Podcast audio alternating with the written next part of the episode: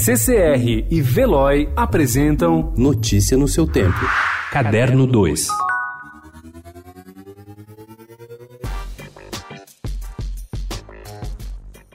O poeta João Cabral de Melo Neto construiu uma carreira singular, tornando-se um dos principais poetas da língua portuguesa do século XX, da mesma grandeza de Pessoa e Drummond. O escritor pernambucano será festejado ao longo deste ano e o ponto de partida é esta quinta-feira, quando é lembrado o centenário de seu nascimento. No primeiro semestre, a Alfaguarda vai lançar um volume com poesia completa de Cabral, que acrescentou trabalhos inéditos. Um deles, A Nuvem sobre a Batalha, é divulgado pelo Estadão com exclusividade.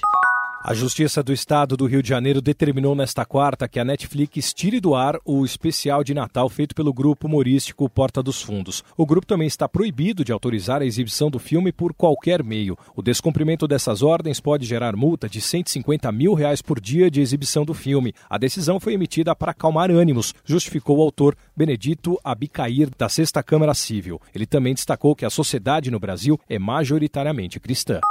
A Fundação Teatro Municipal de São Paulo decidiu pedir a rescisão do contrato com o Instituto Odeon, responsável pela gestão do teatro. A determinação foi motivada pela reprovação das contas do Odeon relativas a 2018. A entidade vai recorrer.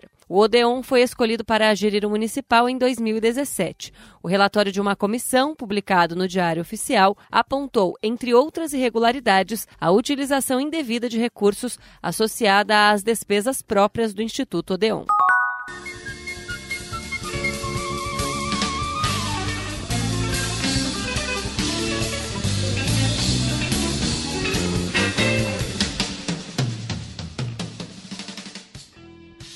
Sérgio Dias, que integrou o grupo Mutantes, faz show nesta quinta-feira no Blue Note de São Paulo. É assim a chance de ver a mutação mais radical de um mutante. Sua gig jazzística terá Camilo Macedo no baixo, Thiago Giovanni nos teclados, Richard Ferrarini na flauta e no sax e Elvis Toledo na bateria. O repertório pouco conhecido, que não está nas plataformas digitais e que conta com um full álbum no YouTube de tímidas 5.536 visualizações, segue o repertório do álbum com mais dois blues, um para Rita Lee, chamado Everywhere I Go e outro feito para o irmão Arnaldo Surrender. Notícia no seu tempo. Oferecimento CCR e Veloy.